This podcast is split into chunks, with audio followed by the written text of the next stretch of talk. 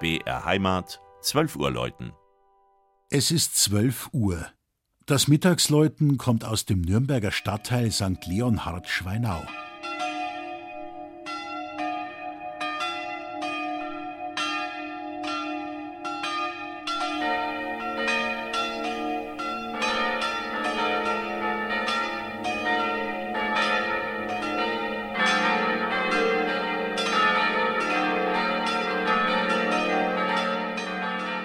Die evangelisch-lutherische Kirche St. Leonhard ist schon etwas ganz Besonderes.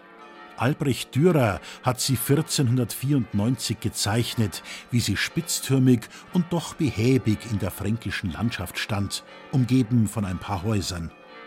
Im Vordergrund die Kleinweidenmühle, nach der heute ein ganzer Stadtteil benannt ist.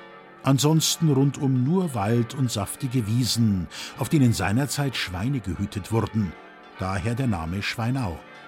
Bei der Kirchenweihe 1317, also vor 700 Jahren, war nicht abzusehen, welche harten Prüfungen dem Gotteshaus bevorstanden.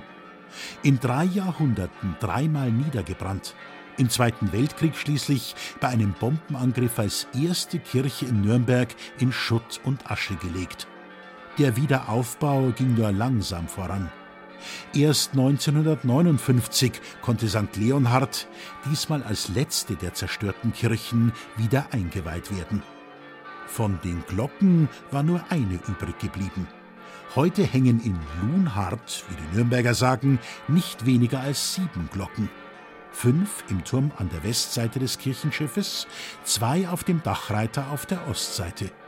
Nur an den ganz hohen Feiertagen läuten sie alle zusammen. Im Übrigen gibt es eine gut durchdachte Läuteordnung mit unterschiedlichen liturgischen Klangmotiven. Ob Wortgottesdienst, Trauung, Beerdigung, Beichtfeier oder Morgenandacht.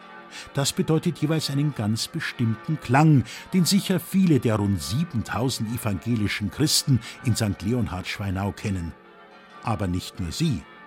Das Stadtviertel mit den schönen Gründerzeithäusern ist Menschen aus allen Teilen der Welt eine neue Heimat geworden und gehört zu den buntesten Ecken Nürnbergs. Das Mittagsläuten aus Nürnberg St. Leonhard von Regina Vanderl. Gesprochen hat Christian Jungwirth.